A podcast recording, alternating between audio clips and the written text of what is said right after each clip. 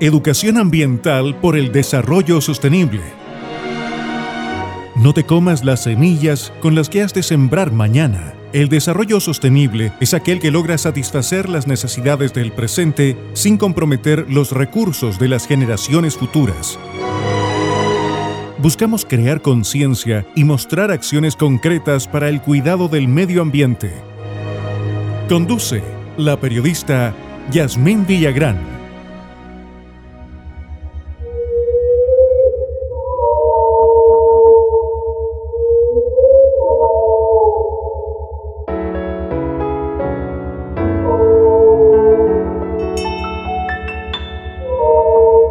Movimiento profundo de las aguas.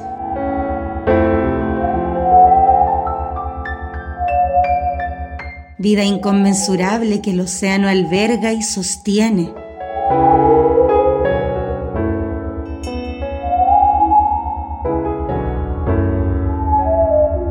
El llamado ancestral del cetáceo más grande del planeta se escucha desde nuestro país.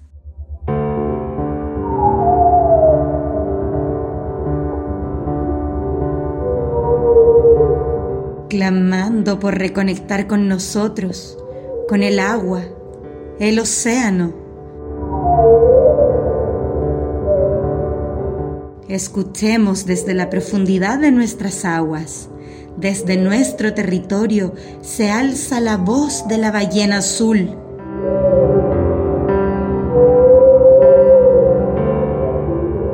Bienvenidos a una conexión cetácea y planetaria de belleza, cuidado, sorpresa y conservación.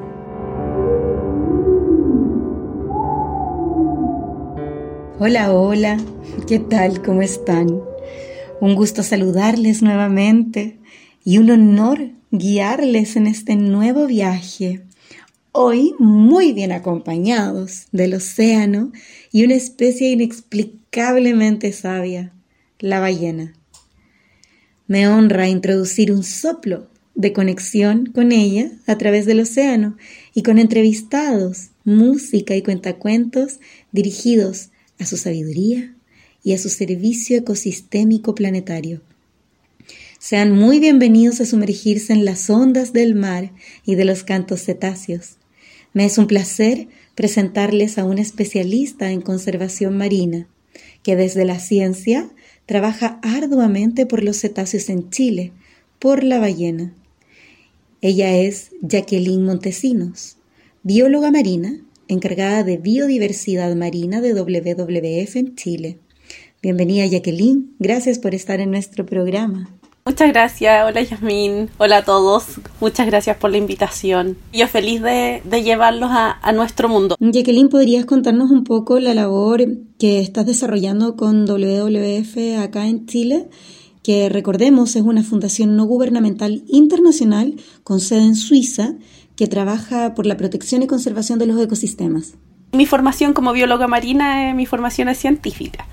Y, por eso creo mucho en la ciencia y me respaldo en la ciencia para promover todas las acciones de conservación que promueve. En ese contexto, yo soy miembro del programa marino de WWF Chile.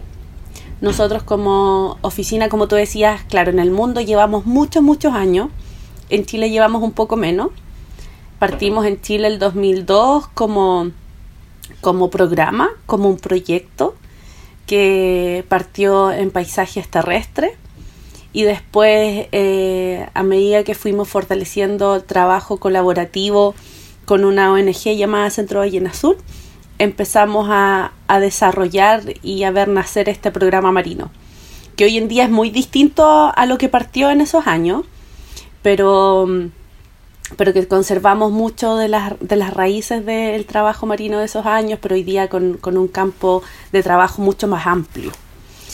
Y, en ese contexto nuestro paisaje prioritario es la Patagonia chilena, todo el mar de la Patagonia chilena, el mar territorial específicamente. Y, trabajamos en, todo lo que tiene que ver con eh, medidas de conservación de especies de cetáceos que son prioritarias para nosotros como la ballena azul, el delfín chileno que es una especie endémica, es el único cetáceo endémico que tenemos en Chile. Es un delfín así chiquitito, no más de, de un metro y medio de tamaño y con una aleta muy redondita. Es muy lindo, muy muy lindo. Y es nuestro único, es el, nuestra única especie de cetáceo endémico, como te decía, y que se ve solo en Chile. Por ser endémico se ve solo en nuestro territorio nacional, en ninguna otra parte del mundo. Así que tenemos que cuidarlo harto. Mm, y, también trabajamos mucho con las comunidades locales. Creemos mucho que para promover medidas de conservación hay que involucrar a los, a los actores que están en los territorios, a la gente que vive en, la, en las localidades, porque son los mejores guardianes que tenemos. Es súper fácil, es súper fácil empujar medidas de conservación desde acá arriba o desde el escritorio, pero, pero quienes quienes están en, territorio eh, son los guardianes reales, son los que están en donde queman las papas, como dijera. Entonces, eh, trabajamos mucho, mucho, mucho con las comunidades. Eh, y también trabajamos en temas de, de amenazas, amenazas que tienen que ver principalmente con la salmonicultura, que es una, una industria que está súper expandida en toda la Patagonia y que tratamos de empujar a que ellos mejoren sus prácticas, a que mejoren sus medidas de producción y que reduzcan por ende sus impactos al, al ecosistema. Jacqueline, conversemos un poco respecto al agua. ¿Cómo ves y vives tú el océano? Bueno, la mayor parte de nuestro planeta es agua. Vivimos en un planeta de agua. Y, y esa agua está en nuestros océanos. Eh, el océano es, un ambiente extremadamente rico en biodiversidad. O sea, hay rincones del océano que ni siquiera conocemos y que por nuestras características humanas es muy difícil que podamos llegar. Y incluso ahí hay especies que no conocemos. Hay una fauna impresionante en las profundidades más profundas de nuestro océano. Es un, es un cuerpo de vida, es un cuerpo de agua, es un cuerpo de energía es un cuerpo de, fuerza también, diría yo, de mucha, mucha fuerza. O sea, la fuerza que tienen nuestros océanos es impresionante. Mueven absolutamente todo. Y, en ese mundo tan potente, esa fuerza también eh, es suficiente como para sostener a poblaciones del animal más grande del mundo, que es la, la ballena azul.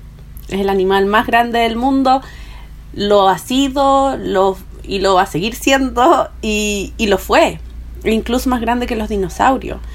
Entonces te estoy hablando de un animal que ponte tú el ancho de su cola, solo el ancho de su cola es aproximadamente tres arcos de fútbol. El tamaño de su corazón, solo el tamaño de su corazón, imagínate un auto de estos mini, solo el tamaño de su corazón. Es, es gigante, es gigante. Pues hay alguna, hay algunos animales, bueno, el animal más grande que se ha registrado medía 33 metros de largo, solo de largo. Es, estamos, solo de largo, estamos hablando que pesa aproximadamente lo mismo que pesa un, un Boeing.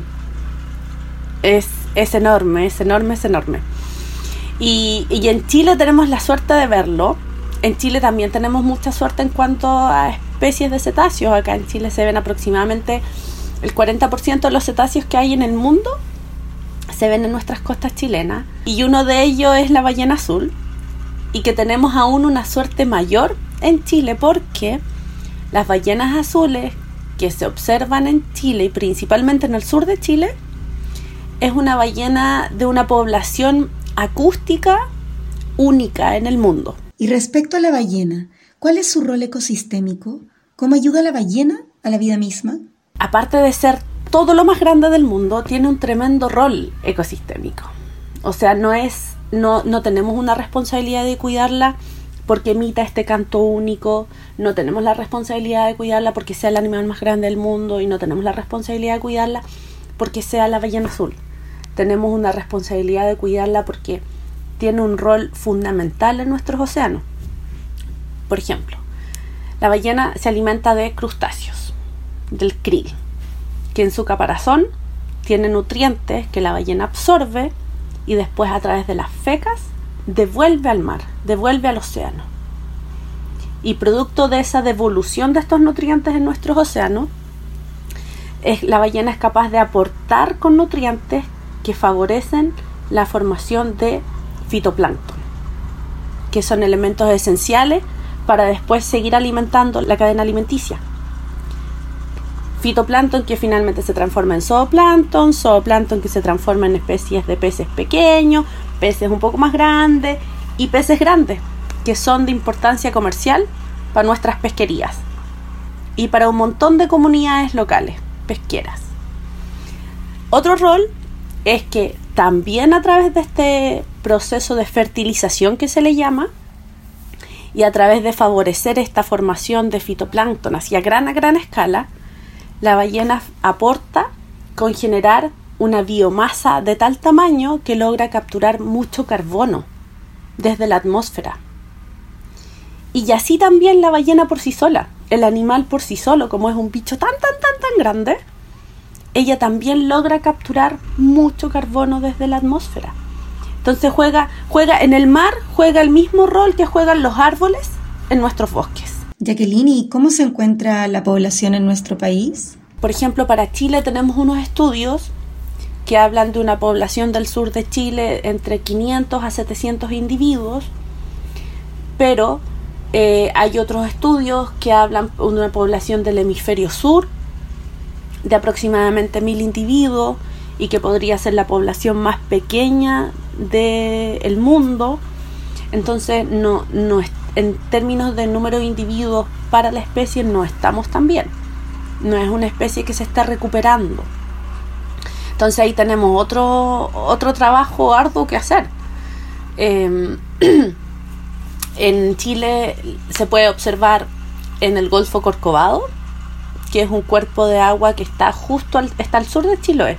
Y hace muchos años atrás, el Centro Ballena Azul identificó desde el mundo científico, porque la gente en los alrededores siempre han visto ballenas, toda su vida han visto ballenas en esa área. Pero desde el mundo científico, el doctor Rodrigo Juque, ahí en ese lugar identificó que era un sitio importante de alimentación y que todos los veranos se congregan muchas, muchas, muchas ballenas para alimentarse. Y ya ahora, con el pasar de los años, se ha determinado que también no solo ballenas azul llegan a alimentarse ese lugar, también lo hacen ballenas jorobadas, ballenas 6. Entonces es un área súper importante. Y, y, es uno de los sitios donde WWF Chile pone esfuerzos. Nosotros ponemos trabajo ahí, dedicación, para lograr medidas de, de conservación o de mitigación de impacto, para mitigar los impactos que se enfrentan estos individuos. Jacqueline, cuéntanos un poco qué es lo que sucede con la contaminación en el océano. Hemos visto que el mar tiene y sigue recibiendo mucho plástico. ¿Cómo les afecta este residuo a las ballenas? La contaminación por plástico es lo más preocupante.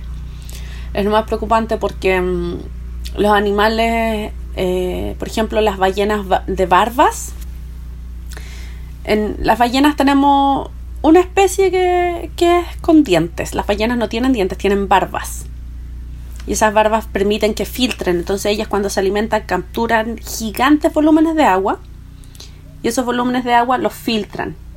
Entonces botan de nuevo el agua desde la boca y contienen todos los organismos que hay en ese volumen de agua. Lo mantienen adentro de la boca. Y entonces no saben distinguir de, de animales de alimento y de plástico. Es todo lo que está en ese volumen de agua que capturan, lo ingieren. Y hay, hay reportes, eh, en Chile no hemos tenido todavía reportes de este tipo, pero alrededor del mundo hay muchos reportes de ballenas que mueren, que llegan a las costas, varan, y con el 60%, el 70% del contenido estomacal es plástico. Son bolsas plásticas, son botellas, han habido algunos registros incluso de hawaiana, eh, las tapas de las botellas. Y, y eso es súper, súper preocupante. Es serio porque el plástico que se ingiere genera distintas, va generando distintos daños. Uno es que lo, el intestino pierde la capacidad de digerir, de degradar. Lo otro es que como muchos el plástico se va degradando en el océano. Por ejemplo, una botella finalmente se va a transformar en microplástico. Y ese microplástico, como se va degradando, producto del movimiento del agua, del sol, igual se degrada eh, con, con puntas, se va rompiendo con puntas. Y esas puntas dañan el intestino, dañan las gargantas, entonces generan daños de tejido. El problema es, serio, es serio, serio. Y, y, también el tema de los plásticos también se observa mucho, no solo en cetáceos, en otros tipos de mamíferos marinos, en aves marinas también se observa mucho. Y, y es un problema, es un problema serio. Muchas gracias, Jacqueline, por haber compartido información tan valiosa con nosotros y habernos conectado un poquitito con la ballena y el océano. Te lo agradezco mucho. Muchas gracias por la invitación. Escuchas Educación Ambiental por el Desarrollo Sostenible. Conduce Yasmín Villagrán. Y ya estamos de regreso con nuestro programa de Educación Ambiental por el Desarrollo Sostenible les recuerdo que nos encuentran en Instagram y en Facebook como Educambiental FM. Estamos navegando las profundidades del mar, encontrando sorpresas gigantes como las especies más grandes del planeta Tierra, que son las ballenas. Sorpresivamente, yo no sabía, el 50% de los cetáceos del mundo se encuentran en aguas chilenas. Y las ballenas son quienes nos ayudan a respirar gracias a su gran labor ecológica. Además, tienen tesoros que ameritan un nuevo programa. Pero, en esta oportunidad, para conocer más respecto a la protección de sus espacios, las áreas marítimas protegidas, conversaremos con Laura Kusen. Ella es bióloga, especialista en financiamiento del Departamento de Áreas Protegidas del Ministerio de Medio Ambiente. Muy bienvenida Laura, muchas gracias por estar en nuestro programa.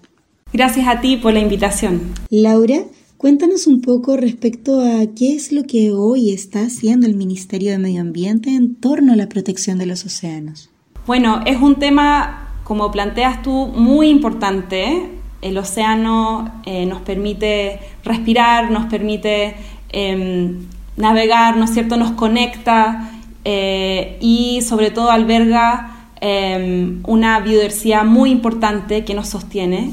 Eh, entonces, para el Ministerio del Medio Ambiente es un tema central y quizás algunos recuerdan de, los periódicos, de los diarios que leyeron hace un par de años, eh, nuestro, nuestro enfoque para eh, proteger este lugar tan especial era la creación de áreas marinas protegidas. Y sigue siendo así, ¿no es cierto? Eh, la, la, importancia que vemos nosotros como eje central es que podamos darle una protección no solo a largo plazo, sino que para siempre a las partes más importantes, más frágiles de nuestro océano. Y eso es como parte de un movimiento internacional, ¿verdad? Hay ahora todo un movimiento para que al 2030 protejamos el 30% de todos los océanos y también de todas las partes de la, terrestres, de los ecosistemas terrestres también. Y como parte de eso, bueno, Chile se ha, suscrito formalmente, eh, pero antes de, comprometerse con eso, ya nosotros habíamos protegido 42% eh, de nuestro océano como áreas marinas protegidas. Las áreas marinas protegidas que son estos lugares, como digo, especiales de alguna forma y que nosotros decidimos como país resguardar. Es un área delimitada, le ponemos un nombre y decimos aquí ciertas actividades no van a estar permitidas porque el objetivo principal es conservar la vida, la biodiversidad. ¿Y en qué se caracterizan las áreas marítimas protegidas? Y hay distintos tipos de áreas marinas protegidas. Hay áreas que son estrictas, en las que solo se permiten el turismo, eh, la ciencia, la investigación, ¿verdad? Eh, uno puede visitar estas áreas, por supuesto, pero no puede pescar en ellas, por ejemplo. También hay áreas marinas protegidas que son de múltiples usos y muchas de ellas fueron creadas con las comunidades locales que decían nosotros queremos seguir eh, dependemos de estos recursos naturales que nos provee el mar y queremos seguir pudiendo gozar de ello, em, pero eh, nos gustaría proteger eso de alguna forma. Entonces, por ejemplo, que limitemos la pesca industrial en estos lugares. En Chile tenemos más o menos mitad de cada tipo, mitad eh, más, más estricto, que son los parques marinos que, em, que protegen más directamente el Servicio Nacional de Pesca y Acuicultura, Pesca, y eh, las reservas marinas y las, áreas marinas de múltiples usos, eh, que que tienen, como digo, este apoyo particular por la comunidad, que es algo muy especial, yo creo, y que también eh, permiten algunos tipos de uso sustentable, esa es la palabra clave. Uno solo puede sacar lo que eh, después puede sustituirse. Hasta ahora hemos protegido eh, todas las aguas alrededor de Isla de Pascua, mucha, gran parte de lo que está alrededor de Juan Fernández, que son extensiones gigantes, son algunas de las áreas marinas protegidas más grandes del mundo. y también tenemos mucha protección en la Patagonia, y desde Chiloé hacia el norte poco tenemos. Entonces, este año decidimos eh, como país, nos comprometimos más bien como un compromiso climático, de hecho, em, proteger el 10% de todo el océano entre Chiloé y Arica, digamos. Toda esa costa que tiene algunas áreas marinas chiquititas que algunos pueden conocer como Choros Damas, por ejemplo, es una de las famosas. Em, pero hay poca protección ahí. Entonces fortalezcámosla. Y ese 10% es gigante, es como un Corea del Sur, estuvimos sacando el cálculo, pero distribuido en los lugares donde más se necesita. Y como digo, es en el marco de un compromiso climático que Chile hace hacia el mundo para el 2030. Y eso es súper interesante porque estamos viendo que el océano tiene un rol en la mitigación y adaptación frente al cambio climático también. Entonces, proteger nuestros océanos es protegernos a nosotros mismos de muchas formas, incluyendo eh, frente al cambio climático. Laura, ¿nos podrías comentar respecto a la importancia de mantener y fomentar las áreas marinas protegidas para poder conservar el bienestar de las ballenas, que son quienes están hoy día contribuyendo en gran medida a la mitigación del cambio climático? Bueno, como dices tú, la ballena es muy importante, eh, especialmente para el tema de cambio climático, nos, regala eh, servicios, digamos, nos regala eh, esto de captar la, el CO2 de forma directa e indirecta, ¿verdad? Primero porque promueve em, el crecimiento de, de plancton, de fitoplancton, y ese plancton, eh, estas pequeñas algas, eh, absorben ese CO2. Y eso, eso como primera cosa, que, la ballena, con sus residuos básicamente, fertiliza los mares mueve de las costas hacia afuera y de la superficie hacia, hacia las profundidades del océano eh, y al revés también, ¿no es cierto?, estas, em, estos minerales que promueven el fitoplancton. Y además cuando la ballena muere, ese, ese carbono que está albergado en su cuerpo cae hacia el fondo del mar y en bajo ciertas circunstancias puede quedarse secuestrado al fondo del mar. Entonces, como dices tú, es súper importante en ese sentido, que es algo quizás que no sabíamos antes y como, como estábamos comentando hace unos minutos, eh, el, el, Fondo Monetario Internacional en el año 2019, perdón, sale con un reporte diciendo que las ballenas, vale, cada ballena vale miles de árboles. Y de hecho ahora están mirando especialmente a Chile como esta costa larguísima y que contiene alrededor de la mitad de los cetáceos, de las especies de cetáceos del mundo, como un lugar muy especial en ese sentido, eh, que puede tener un liderazgo no solo en crear las áreas marinas protegidas, porque eso es, un liderazgo que ya tenemos, somos uno de los cinco países con más áreas marinas protegidas en, en, en área, digamos, en hectárea, pero también podemos ser líderes en este foco en los cetáceos y en valorar eh, en todo sentido su, su, aporte y tratar de ayudar a este, a este héroe de, de los océanos. Laura, ¿nos podrías comentar qué es lo que está haciendo el Ministerio de Medio Ambiente hoy para tratar de sacar adelante estas áreas protegidas?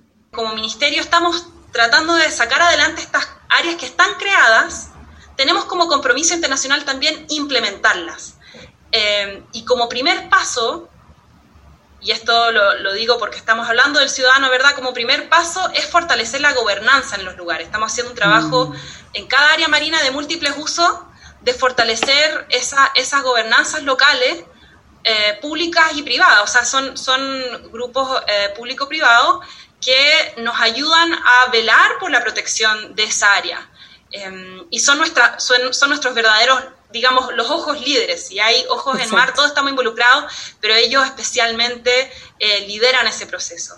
Y ellos también aseguran que se, se, planifique bien lo que se va a hacer en la área, que, que, es la etapa que estamos ahora. En esto, o sea, pronto esperamos eh, tener todos los planes de manejo para las áreas marinas protegidas que dicen qué se está protegiendo, eh, cuáles son las amenazas, qué hacer. Perfecto. Y luego va a venir una etapa importante de hacer todo esto. Estamos empezando con monitoreo, ¿no es cierto?, la ciencia, que es tan importante. Estamos empezando con, con eh, distintas actividades concretas, con, con vedas también en, en algunas áreas. Eh, y, también trabajando con la Armada para, en lugares que lo necesiten, eh, ayudar a, a, que los ciudadanos cumplan, ¿no es cierto?, con, con, lo que se tiene que hacer. Qué sé yo, hay, hay, lugares donde hay personas que ponen sus segundas viviendas en un área marina protegida, entonces ahí recurrimos a colaboraciones mm. con la Armada para que nos ayuden a, a, a educar al ciudadano y también eh, asegurar que todos eh, cumplamos con, con, el deber de, de, de darle en el largo plazo una protección real a estos lugares tan especiales. Gracias Laura por compartirnos lo que están haciendo desde el Ministerio de Medio Ambiente con las áreas protegidas marinas y hacer hincapié en la necesidad de que seamos todos los que tenemos que poner manos y acción en materias de protección hacia el océano. Te agradezco por la oportunidad para, para hacer exactamente eso, para no. involucrarnos todos en esta, en esta gran tarea. Gracias a ti Laura, que estés súper bien. Chao, chao. Chao. Les recuerdo que nos encuentran en Instagram como Educa Ambiental FM y asimismo en Facebook, en YouTube y también programas archivados en Spotify donde ustedes simplemente pueden llegar a esta red social, hacer un clic y escuchar alguno de los programas que llevamos ya desarrollando, ya son dos años. Junto con esta información que paso a refrescarles, también quiero contarles una hermosa noticia, pues hoy día ya nos encontramos transmitiendo este programa a través de seis radioemisoras. Estamos cubriendo un gran una gran amplitud de lo que vendría siendo el territorio de la quinta región, un poquito también de la región metropolitana y así estamos muy contentos pues el programa, el material, todo lo que hemos podido desarrollar en conjunto con un equipo muy diverso está siendo muy bien recibido y espero que asimismo ustedes también puedan puedan recibirlo, ¿no? Con todo ese ese cariño que nosotros los preparamos semana a semana y, y, bueno, que así también podamos ser capaces desde esta tribuna de impulsarles a la acción. Recordarles también que tenemos una amplitud de los canales de radioemisoras también hoy. Agradecerles también por la compañía, esperar también que puedan darnos su feedback a través de las redes sociales, que es un canal que tenemos muy activo, y anunciarles que a partir de enero vamos a estar con un equipo más robusto también trabajando para ustedes, para impulsar a una acción sustentable, para poder educar también en torno a lo que es el desarrollo sostenible, la educación ambiental que debe estar muy plasmada en nuestras vidas, sobre todo en la crisis e ecológica y climática que nos encontramos hoy.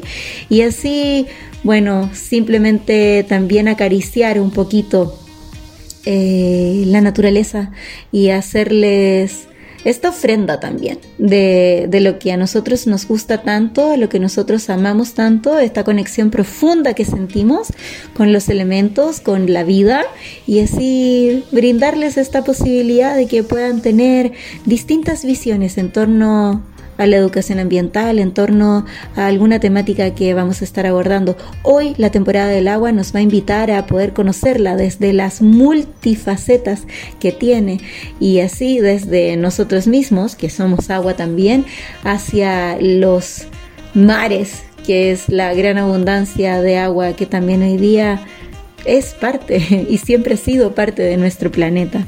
Tuvimos una una lamentable muerte de una ballena azul hace unas semanas. eh, o unos días, dependiendo quizás de, de, los tiempos en que ustedes también estén escuchando esto. Pero eso fue lo que a mí me impulsó profundamente a transmitirles este programa, pues en Mejillones sucedió un problema, ¿no? Que hoy día es simplemente el reflejo de lo que también acontece en nuestro planeta, que es la falta de protección de nuestros seres cetáceos y así de muchos otros seres que habitan nuestro planeta. Pero la ballena tiene un rol sistémico tan fundamental en nuestro planeta que hace realmente que queramos transmitir este mensaje para que así podamos realmente entre todos ver cuáles son las opciones para que podamos cambiar nuestra forma de vida al punto de que sí podamos lograr la protección y conservación de estos seres maravillosos que tenemos la fortuna de que estén en las aguas de nuestro territorio nacional, de acá de Chile. La ballena azul es gigante, es el ser más grande de nuestro planeta. Nos contaba la bióloga marina de la WWF, Jacqueline Montesino, algunas características de ella. Y la ballena es, wow, un ser no solo muy admirable por su rol ecosistémico de literalmente combatir el cambio climático, sino que también es admirable por la belleza de todo el resto de los roles que también tiene más allá, como por ejemplo, bueno, ahí podríamos entrar en el canto único que tiene y ahí vamos a desplegar otros programas en un futuro muy próximo en esta temporada del agua.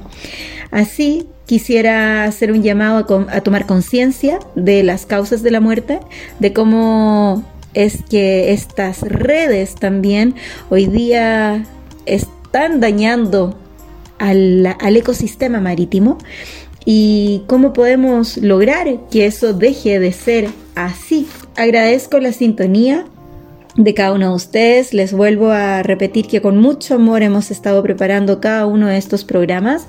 Este cuento va a estar disponible pronto y en este mismo programa, claro, y también en YouTube, si usted quiere también puede escucharlo nuevamente por Spotify. Los quiero incitar también a que podamos ponerle a nuestros hijos quizás en vez de, enfrentarlos a una pantalla, de que escuchen un cuento, sin necesidad del estímulo también audiovisual que es tan atractivo. Eso también les va a ayudar a despertar la imaginación. Vamos, seamos conscientes de qué es lo que le estamos entregando también a nuestros niños, que podamos ser capaces de entregarle lo que ellos necesitan hoy día también y que pueda cultivar su mente, su corazón y así podamos contribuir a que estas nuevas generaciones sean realmente unas generaciones nutridas de un cambio cambio necesario en nuestro planeta. No quiero seguir alargándome más, yo estoy muy agradecida, muy dichosa de poder seguir junto a ustedes. Les recuerdo nuestras redes sociales de Educa Ambiental FM en Instagram, van a poder ver ahí algunos videos preparados con muchísimo amor y con mucha dedicación también de muchas personas. Van a ver algunos concursos también y bueno, tenemos muchas novedades para esta temporada del agua. Así es que con mucha alegría también nos encontramos en un nuevo programa de Educa Ambiental FM la próxima semana en Radio Quillota, en La Calera Radio y también hoy día en La Ruta de Casablanca, en Radio Caleta Quintay. Y junto con eso también ahora me tomo este último espacio para agradecer a Johnny eh, Johnny es el director de la radio Pichintún y él ha trascendido ya en esta vida. Él está en, una dimensión maravillosa, espero. Y así honrando mucho su trabajo, honrando mucho el que haya levantado Pichintún la radio. Aquí seguiremos también transmitiendo a través de Pichintún la radio cuando ya podamos retomar y todo pueda volver hacia una nueva forma. Pues las nuevas formas hoy día son las que también nos están llamando. Así es que leo también mm, esta gratitud hacia su espíritu. Y nos encontramos entonces nuevamente la próxima semana. Que estén muy bien. Chao, chao. Solo si cada uno genera un cambio, podemos asegurarle un hogar a nuestros hijos. Esto fue Educación Ambiental para el Desarrollo Sostenible junto a Yasmín Villagrán.